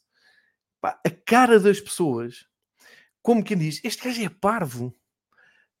Como é que eu sei qual é o 11 do Estrela Amadora? Oh, percebem onde é que eu quero chegar? As pessoas não fazem a menor ideia do que é que vão ver, não fazem a menor ideia. As pessoas vão para o estádio, sentam Mas, mas depois assim, perguntar, sabes quem é o árbitro? Sabes quem é o árbitro que está no VAR? É ele vai dizer, ah, eu sei. O terceiro o, que nos roubou em 2014 um Exatamente. golo no último Exatamente. minuto. Isso sabem tudo. Os Exatamente. árbitros, assistentes, jogos todos. Agora, qualquer jogador da equipa contrária, Léo Jabá. Quem é o Léo Jabá? E é isso, e é isso. E é. atenção que alguns adeptos até sabem a morada de casa dos árbitros, não são todos, mas alguns atenção. não, mas, mas deixa para, para uh, correr um bocado melhor a experiência, vocês podem fazer isto em qualquer jogo dos vossos com uma equipa claro. do top 5 para baixo. Uh, 11, epá, grilos, nada. Uh, então, os três melhores jogadores da equipa adversária. Pá, esquece. Uh, estrela amadora, treinador. Ah. E eu, eu, isto foi brincadeira, nós rimos muito com isto, mas isto é a essência do que nós falamos aqui, que eu falo no domingo esportivo, vocês falam nos vossos espaços, é a essência do futebol português. Mas isto não é só culpa do adepto grande, como o Miguel diz, dos, dos bastardos que vão ver os, os seus clubes, é culpa de toda a gente, da comunicação social à cabeça, porque senão é essa cultura. Tu antes de um. Sei lá, eu estou a falar do Benfica Estrela porque acho que é um bom exemplo. Pronto, antes Benfica Estrela, digam-me lá qual é o canal que perde 5 minutos a explicar: olha, jogam assim, o treinador é assado, vieram da segunda, já com este esquema de jogo, os melhores jogadores são estes, sem dúvida está este, pode jogar. Ninguém faz isso um, um eu, eu, eu, tenho muito hábito de ver as últimas notícias da Sport TV, de, que é né, canal aberto, para ver os resumos, para estar a par de todos o, o, os jogos, principalmente agora das seleções. Vocês percebem a dinâmica, não é? Para fazer o domingo esportivo. Vejo sempre, mas geralmente, ou quase sempre, 99% das vezes, vejo andando para trás, não é? Vou recuperar as últimas notícias. Porque aquilo é absolutamente insuportável ver todos os dias em direto. É insuportável o, o, o esquema, e estou a falar da Sport TV, que é um canal só de, não, vou, não é só de futebol, mas praticamente ligado a futebol. Vocês vejam, façam este exercício. A Sport TV começa, independentemente do que houver nessa semana, começa com notícias do Benfica. Se houver seleção, é notícias da seleção. Hum, pronto, vamos, vamos pôr assim: a seleção, 10 minutos de nada sobre o Liechtenstein Portugal, de nada. Depois, separador, e tu pensas, ah, Posso ir ver agora o resumo da Itália e da Inglaterra? Não. No Benfica, não há nada para dizer. Estão de folga. Não, nem sequer estão a treinar. Pimba, 10 minutos de Benfica com imagens de arquivos. E tu pensas, ok, já passou. No Porto, nada. Mais 10 minutos. Também no Sporting, Ruben Amorim, não há nada para falar. Mais 10 minutos. Agora vão, vão construindo televisivamente isto, não é? Um bloco para aí de meia hora de nada. Porque, ah, e agora mete o Braga. Já reparei que o Braga agora tem direito também uns minutinhos. E depois, olha, esta noite houve um Itália-Ucrânia, a Itália qualificou-se lá para o meio. Ou seja, o, o, esta experiência que eu tenho, isto é factual, eu estou a partilhar com vocês uma coisa factual, é absolutamente deplorável. É, um, é país de terceiro mundo. Porque isto bem feito, se querem fazer isto bem feito, então ponham um minuto a cada clube da primeira divisão. Com os highlights, não é? Isto é, é passar para a televisão o que se faz no jornal. São 10 páginas do, do, da capa até meio do jornal, o Benfica, o Porto, o Sporting, já o Braga mais ou menos, e depois quadradinhos assim do resto. Pá, portanto, ninguém pode saber quem é o craque estrela do Casa Pia, do, do Farense, ninguém sabe. E há ali boas histórias, há ali bons jogadores, há ali boas ideias, há bons treinadores que, quando batem de frente com um Porto, um Sporting, o Benfica, este ano já todos nós provámos um bocadinho dessa dificuldade, o Benfica com o Boa Vista, com o Casa Pia, o, o, Sporting em Braga, embora o Braga seja candidato ao título, mas pronto, passou mal com o Farense, o Porto com, com o Aroca e também com o Farense, por exemplo, invariavelmente o que vai sair desse jogo é polémica. Epá, tu não perdes um minuto a dizer assim, epá, se calhar o treinador de uma equipa com um orçamento miserável comparado com um candidato ao título, epá, arranjou aqui uma maneira. Eu, vi o Benfica Casa Pia e não vi ninguém no fim a dizer assim.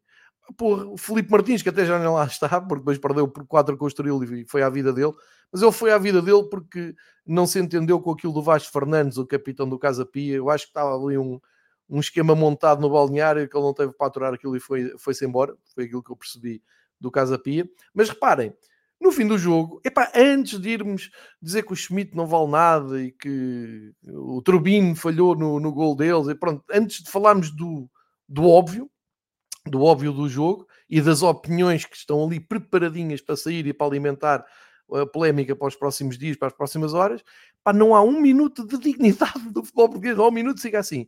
Olha, bem organizada a equipa do Casa Pia, pá. Uh, perceberam o que é que era preciso fazer para se aguentarem e tiveram ainda o arroz de falhar um penal e tal. Não vejo isso acontecer, sabem? E por isso, uh, como vos dizia no princípio, epá, já não vou para novo e não consigo, cada vez menos consigo falar de futebol e, e ter alguma esperança neste futebol e ter aquela irracionalidade que leva o Varela à noite a um estádio por, por um assalto à mão armada no preço do bilhete.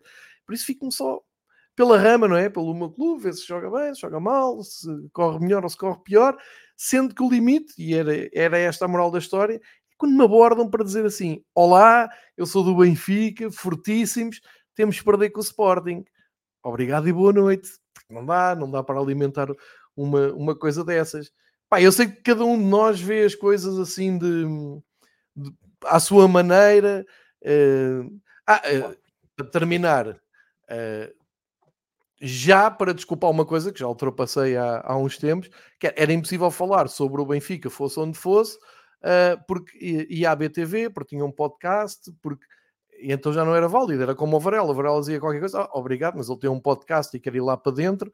Uh, epá, é, é, o tipo, é o tipo de opinião em Portugal maravilhosa. Mesmo que tu desarmes isso na altura, ficas muito irritado na altura, assim, mas tu és parvo aqui.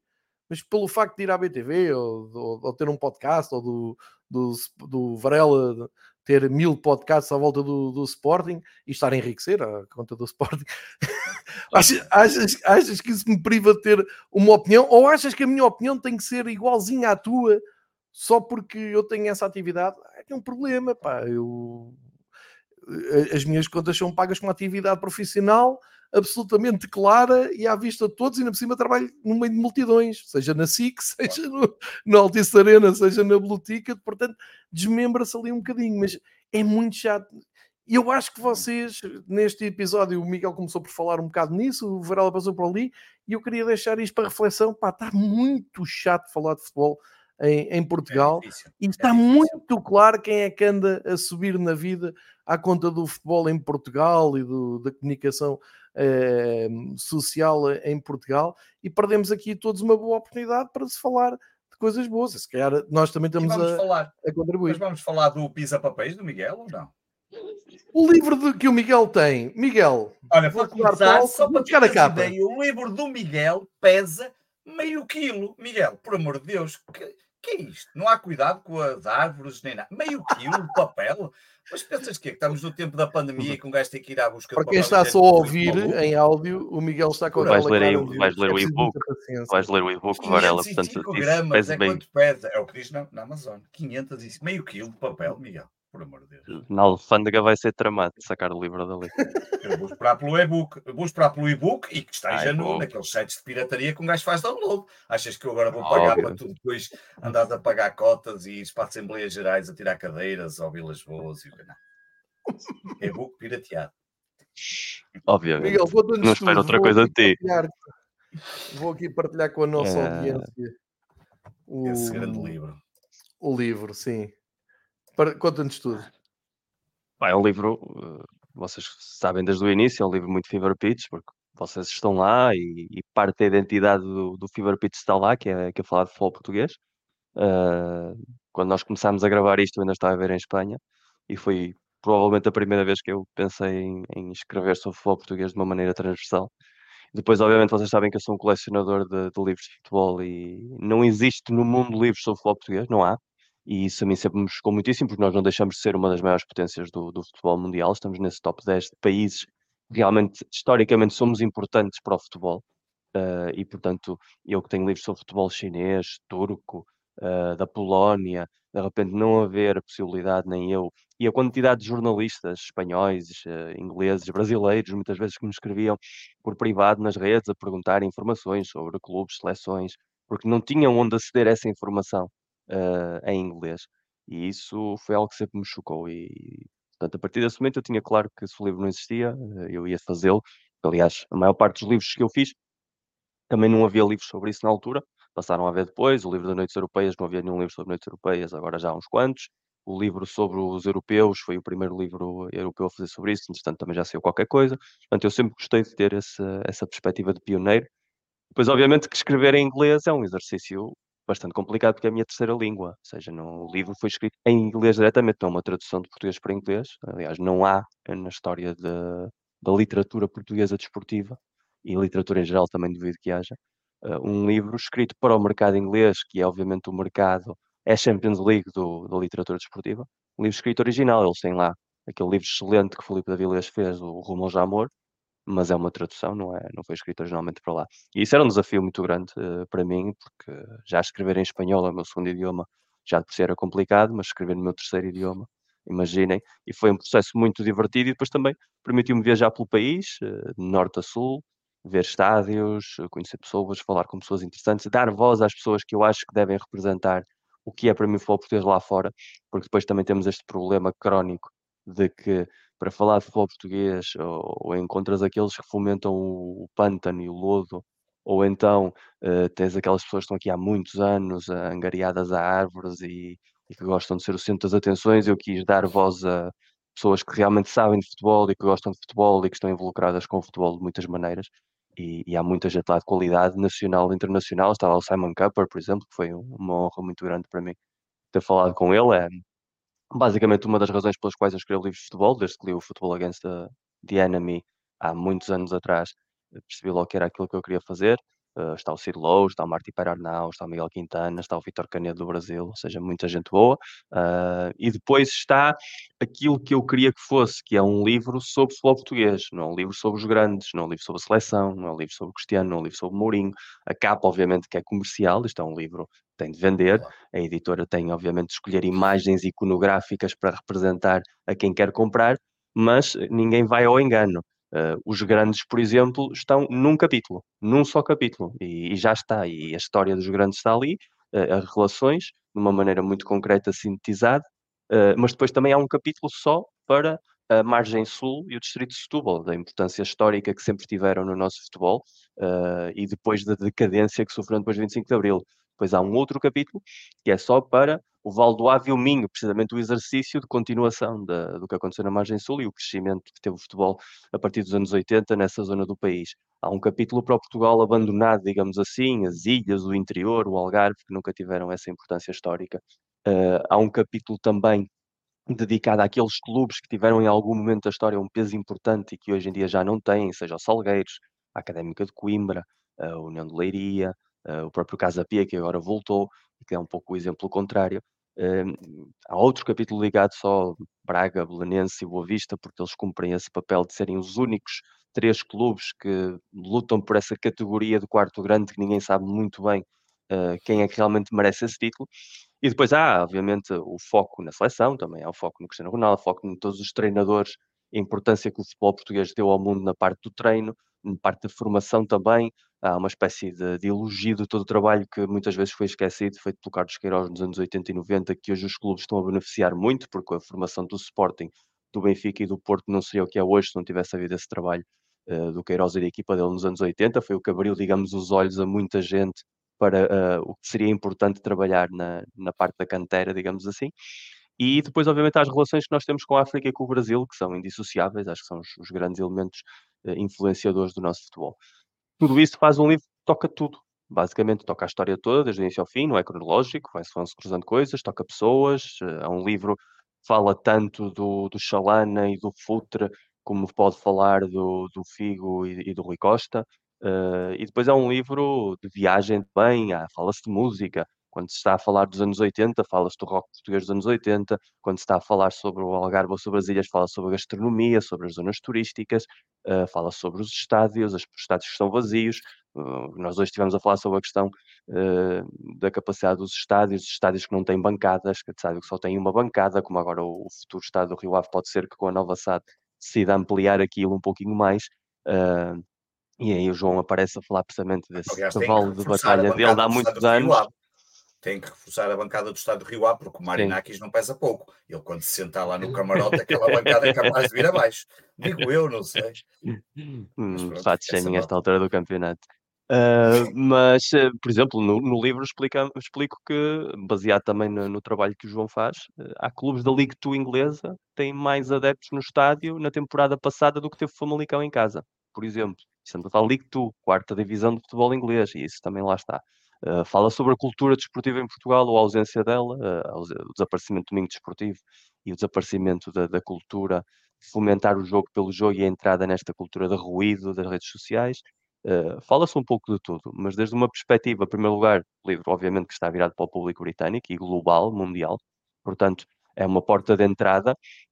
obviamente quem é português e conhece a realidade mais a fundo em alguns momentos pode sentir que se ficou demasiado sobre a superfície, mas havia um limite de espaço, obviamente, não, aquilo não é uma enciclopédia, uh, não é uma bíblia de 600 páginas, portanto havia sempre que, que saber onde recortar, mas tocam-se todos os pontos e, sobretudo, cumpre-se esse vazio, que é, a partir de hoje, qualquer pessoa no Canadá, na Austrália, na Nova Zelândia, na Indonésia, na Argentina, queira saber o que é o verdadeiro futebol português nas suas coisas boas e más, através de vozes de pessoas que eu considero que são as adequadas para representar essa imagem e com a minha eh, narração como guia, digamos assim, temporal e, e, contextual, vão saber o que é o futebol português e vão poder ou apaixonar-se pelo português. Acredito que haja muita gente, e nós sabemos que os britânicos são assim, que são groundhoppers, que vão ler o livro e vão ver o capítulo da zona do, da margem sul e vão querer um dia aparecer para ver um jogo do Barreirense ou da CUF, porque se fala lá deles, ou ir a ver um jogo do Passo de Ferreira ou do Penafiel, porque também se fala, isso tudo também ajuda a fazer a ideia de, de, país e de cultura futebolística, porque no final todos nós gostamos dos nossos clubes, mas gostamos muito de futebol e desfrutamos muito da experiência do dia do jogo, do convívio, das amizades, e acho que no final é o que fica. E o livro uh, encapsula bastante isso e enquadra dentro desse espírito literário narrativo britânico, que é muito diferente dos livros de futebol que os portugueses fazem para Portugal, que são livros muito mais fechados em temas, grandes, Ronaldo, Eusébio, Mourinho, e na maneira de escrita, que é uma escrita muito mais académica, diria eu, aborrecida, limitada, porque normalmente escrevem para eles próprios, para aquele pequeno grupo de pessoas que se autovalidifica. E vocês já sabem como é que eu sou, eu não preciso de elogios externos, não preciso de entrar nessa dinâmica de palmadinhas nas costas e posso escrever exatamente aquilo que quero, como quero, e acho que isso depois normalmente para o leitor resulta mais interessante que estar a ver aquela permanente parnópia de, de autoelogios e de palavras caras e de discursos de futebolistas modernos para simplesmente dar um pouquinho mais de valor ao livro, quando o valor tem de estar no seu conteúdo, no seu substrato, e é isso que o, que o Bring Me That Horizon tem. Eu e Varela só não sabemos que é que já ainda não temos aqui o livro em cima da mesa, mas enfim. Não, eu, eu, por acaso agora é a falha que eu lembrar. É? Estupidamente, João, nós não temos o livro estupidamente, porque o Miguel fez aquilo num doc em Word, é só compilar aquilo para PDF e mandar para o WhatsApp. Eu não, não mas é eu quero aquilo já com a capa e tudo. E, e acho que comprar o livro, comprar o livro, até porque tem ali uma cómoda que só tem três pernas e ali uma parte está um bocadinho solta e aquilo é grande. Não. Mas é óbvio que, que, que eu comprar o livro, até porque o Miguel, até comprar. O Miguel disse. A gente quer o livro aqui em casa. Vais comprar. Vou comprar, vou comprar porque, porque eu, quero ajudar o Miguel, neste momento difícil da sua vida, um, a comprar um colete de à prova de bala, por exemplo, para ele poder vir andar no Porto, na Baixa do Porto, sem problemas. Acho que é importante ter todos os apetrechos que são necessários. Um, mas acho interessante porque o Miguel traçou aqui uma, como é seu apanágio, o Miguel fala, fala muito bem. Agora vou elogiar um bocadinho o Miguel. O Miguel fala muito bem. Um, e ainda agora estava a fazer um tweet enquanto o Miguel falava, porque eu tenho que fazer tweets enquanto o Miguel fala. Um, a dizer que é um. é um... Faz um tweet enquanto isto acontece aí. Fiz, fiz. É um perfeito claro, orgulho. Claro. Eu, vou dizer o que, eu vou dizer o que escrevi sobre isso. É um perfeito orgulho ter aqui o Miguel e, e, e ele a falar tão bem sobre o livro que ele escreveu, porque realmente o livro é a forma como ele agora acabou por descrever ainda melhor do que aquilo que nós já sabemos. Nós tivemos a sorte de fazer parte desse início em que o Miguel disse que ia escrever um livro e que ia falar ah, sobre sim. o que é que iria falar. Eu estava com muita curiosidade para que o Miguel lançasse este livro, porque é um livro diferente. Eu há muito tempo que não compro livros, já não compro livros aqui de futebol uh, escritos por, por, portugueses. É claro que este livro está escrito em inglês, tem aqui algumas falhas que eu posso apontar muito rapidamente. Primeiro, não há o audiolivro, que é uma vergonha. Devia de haver o audiolivro e narrado por mim, quem? João, obviamente. A minha é? voz, o audiolivro com a minha voz. Imagina o audiolivro narrado por mim e por ti, João. Acho que era, era fabuloso. E, portanto, fica a ideia para a editora que o quiser fazer. Não consigo imaginar isso. Era fabuloso. Um, e líamos enquanto estivéssemos à mesa de um café. E, hum, mas a verdade é que a forma não, a, a, parte em, a parte em que eu escrevo como o Sporting rouba jogadores ao Benfica na, na década de 10, narrado pelos dois Isso enquanto é, estão a ver uma cerveja num café, seria espetacular. Acho, acho, que era, acho que era um momento espetacular, mas a verdade é que hum, é, é tudo aquilo que o Miguel acabou agora de, de, de traçar este, este, este, este lado é, hum, é fascinante. A forma como ele acabou por tratar do, do do, do, futebol nacional como um todo e, e, a, e, a, forma como ele diz: não, olha, está aqui uma obra que não existe. E esse lado é que me sempre espantou quando o Miguel disse. Um, quando o Miguel disse no início que ia fazer este livro, porque realmente não existe mesmo, e tu procuras, e não há uma, uma forma escrita uh, tal e qual como o Miguel narrou aqui na perfeição sobre o que é o livro, e muita curiosidade. Tenho pena que o livro só saia dia 29 de janeiro de 2024, portanto eu só vou comprar no dia 28 porque aquilo vai ser na Amazon espanhol e, portanto, eu sou Prime, eles entregam no dia a seguir. Um, e, portanto, no mínimo, quero o livro. Claro, um, mas pronto, mas é, fico muito contente que o Miguel tenha feito isso. Tenho a certeza que o Miguel, neste momento, já está a escrever o próximo livro. Ele aqui ainda não nos disse, João, verdade. mas obviamente mas é, é, óbvio que já está a escrever provavelmente a biografia de Ruben Amorim e os seus 16 títulos conquistados no Sporting nos últimos 30 anos. Um, é o título do livro. Uh, mas a verdade é que. Isso a aparecer, de repente apareceu. Era uma boa, era uma boa história. Olha, se tu me convidares ao Sporting 160, eu não, eu não vou. Ouve, ouve, se tu me convidares ao Sporting 160, eu não vou fazer como a Helena, eu vou. Vais, vais. Há de ir, há de ir, obviamente, já tínhamos falado disso, mas a verdade é que eu, eu, não, eu conheço muito pouco, eu não sei se conheço alguém com a capacidade como o Miguel tem, de escrita, de hum, tanto escreve bem e sobre uma panóplia de assuntos relacionados com o futebol, do ponto de vista histórico até ao futebol atual, como fala com esta capacidade uh, que não é nada normal.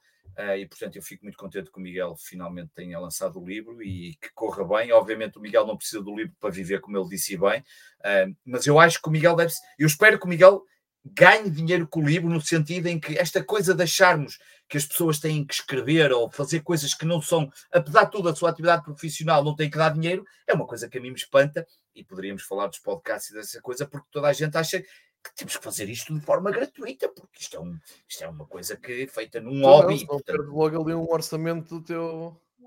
E portanto, eu espero mesmo que o livro possa vender e que, que dê pelo menos para o Miguel uh, e tirar umas férias à gafanha da Nazaré. Muito bem, já vi que o Varelo deve ter algum jantar eh, prometido pelo Miguel, que isto não é nada no mínimo, normal. Fosse, não vai pode ser de 60 de borda, era o que faltava. Opa, jantar, eu, a última vez que fui ali, olha, e a fasquia está alta, Miguel, digo já. A última vez que fui a Lisboa, Eduardo das foi Conquilhas. Bom, foi o Miguel, foi o João que pagou. Fica já aqui a nota. É verdade, e olha que não foi brincadeira. Fui lá no dia a seguir com quatro pessoas e a conta foi quase a mesma que no dia anterior. Portanto, só para tu veres que a fasquia estava alta. Ficamos com este apontamento. De, de, Deixa-me só dizer ao João Nuno que ele sabe que eu nunca mais me vou sentar com ele a gravar em Aveiro. É a única coisa que eu tenho para lhe dizer. Ah, pois, acredito. Pois é que não te correu bem, não é? Pois. Meus queridos amigos, muito obrigado por esta reunião. Uma hora e meia, acho que é razoável. Muito é, obrigado. Vou ter que fazer o jantar, que é uma coisa que é. Bom jantar, Varela. Clássico lá, também. Lá guardaremos pelo livro do, do Miguel. Uh, relembrar só que, entretanto, regressa ao futebol, mas a Magás é Taça de Portugal, portanto, tudo ainda muito tranquilo. Só na outra semana é que voltam as emoções do campeonato. Uh, e assim que possível, reunimos outra vez e vimos aqui. Este foi o primeiro Fibra Pitch, não é? Nós só vamos gravar se o Sporting é. for campeão, porque senão nunca mais vai haver data. Não, já. agora não temos de gravar agora quando sair o livro. Isto agora é cada dois meses. Vai ser assim. Ah, pronto, ok. E depois, dois meses depois, as eleições do Porto, e depois, dois meses depois, acaba o campeonato. Isto agora vai, vai a ciclo. Exato, nós vamos ter acontecimentos. Vamos ter aqui acontecimentos. Olha que eu tenho de ver o Pinto da Costa. Grande... Boa sorte, Miguel. Mantém-te vivo. Grande abraço, Pedro. Vamos nos vendo por aí. Um abraço, grande abraço a todos os que esta semana seguiram o Fibra Pitch. Não houve uh, domingo esportivo, houve reunião de três rivais. Um episódio que há muita gente que estava a perguntar e à espera. Espero que tenha servido para matar saudades. Até à próxima continuação de bom futebol para todos. Vão ao estádio se puderem para jogarem a Liga nos seus números. Continuamos a aguardar a presença da diretora da Liga no podcast do Varela. Nunca esquecer isso. Grande abraço a todos. Um abraço. Um abraço.